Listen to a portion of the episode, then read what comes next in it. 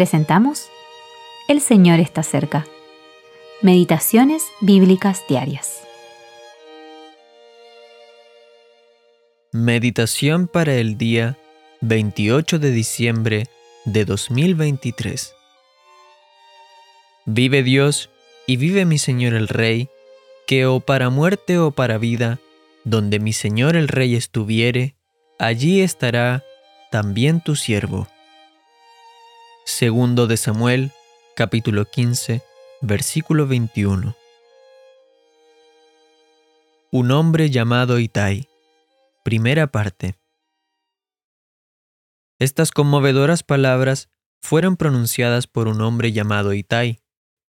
Había pocas razones para explicar su gran devoción por el rey David. Era de Gat, una ciudad de los filisteos tradicionalmente enemiga de Israel. Era la ciudad de la que procedía Goliat, el gigante al que David había vencido unos años antes. Ahora David ya no era un gran hombre, humanamente hablando, pues estaba huyendo de Jerusalén debido a la sublevación de su hijo Absalón. La popularidad de David parecía derrumbarse. Usando términos actuales, todas las encuestas de opinión pública estaban en su contra. A diferencia de él, Absalón tenía buen aspecto, era popular y atractivo, era el ídolo del momento. Además, Itai conocía a David hacía poco tiempo. No era un amigo de toda la vida, pues solo se había unido a él el día anterior.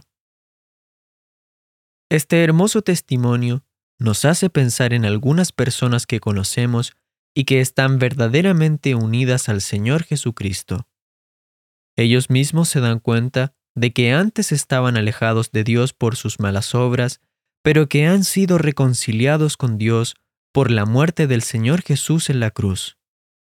Reconocen que Cristo no es realmente popular y que seguirlo siempre ha implicado rechazo, incomprensión e incluso persecución. No han sido forzadas a servirlo, en lugar de eso, el amor del Señor Jesucristo es el que ha ganado su confianza, consagración y lealtad. Su lema es, para mí el vivir es Cristo y el morir es ganancia. Filipenses capítulo 1, versículo 21. ¿Forma usted parte de este grupo de Itais contemporáneos? Grant W. Stedel